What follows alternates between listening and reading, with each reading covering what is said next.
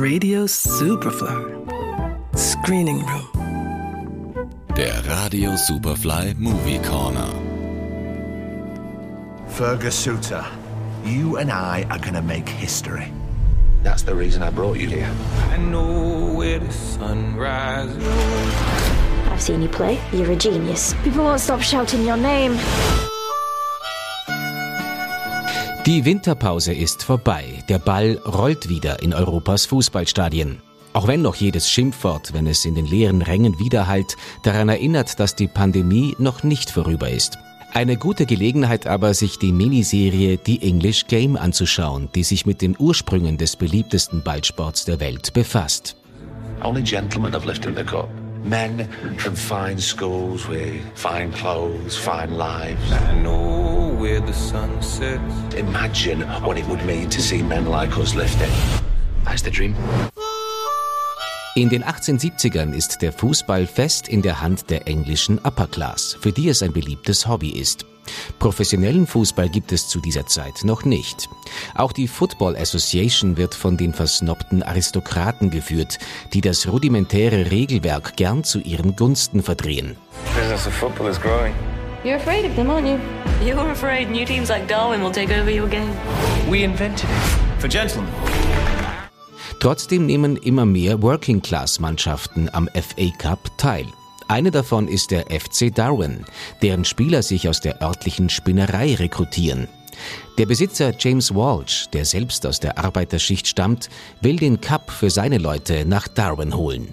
Dazu engagiert er die schottischen Spieler Fergie Suter und Jimmy Love, die damit zu den ersten Profispielern der Geschichte werden. Inoffiziell, denn eigentlich sind nur Amateure erlaubt.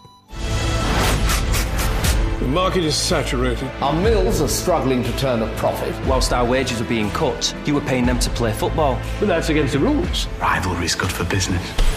Their stomachs will be empty long before our pockets. Gleichzeitig erlebt die englische Baumwollindustrie eine große Krise durch die ausländische Konkurrenz. Die Fabrikbesitzer beschließen Lohnkürzungen, die auch Walsh durchsetzen muss, was zu gewaltsamen Ausschreitungen in Darwin führt. Das Duell auf dem Fußballplatz mit dem Aristokratenclub Old Etonians rund um die englische Fußballlegende Arthur Kinnard wird so wenig später zu einem Schauplatzwechsel des Klassenkampfes. The only way to show them that they're wrong is to beat them. This is bigger than football. Bigger than any of us. This is your dream, Fergus. Remember that. Doch die Kunde von Suters Fußballkünsten spricht sich bald herum. Und eines Tages steht der Besitzer der Blackburn Rovers vor seiner Tür und lockt mit einem für damalige Verhältnisse Traumgehalt. Die Morgendämmerung des Profifußballs hat begonnen. Die Liebe zu Setting und Ausstattung ist eines der Dinge, die die English Game sehenswert machen. Ungepflegte Bolzwiesen, Dressen und Schuhe, die man heute eher beim Wandern trägt, und ein paar Holzlatten als Tore.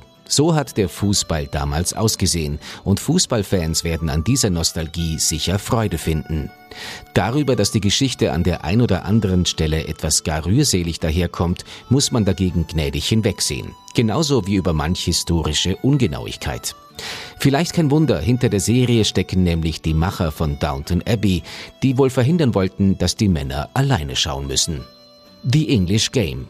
Zu sehen auf Netflix. Johannes Romberg, Radio Superfly. Radio Superfly im Kino. Screening Room. Präsentiert vom Filmarchiv Austria.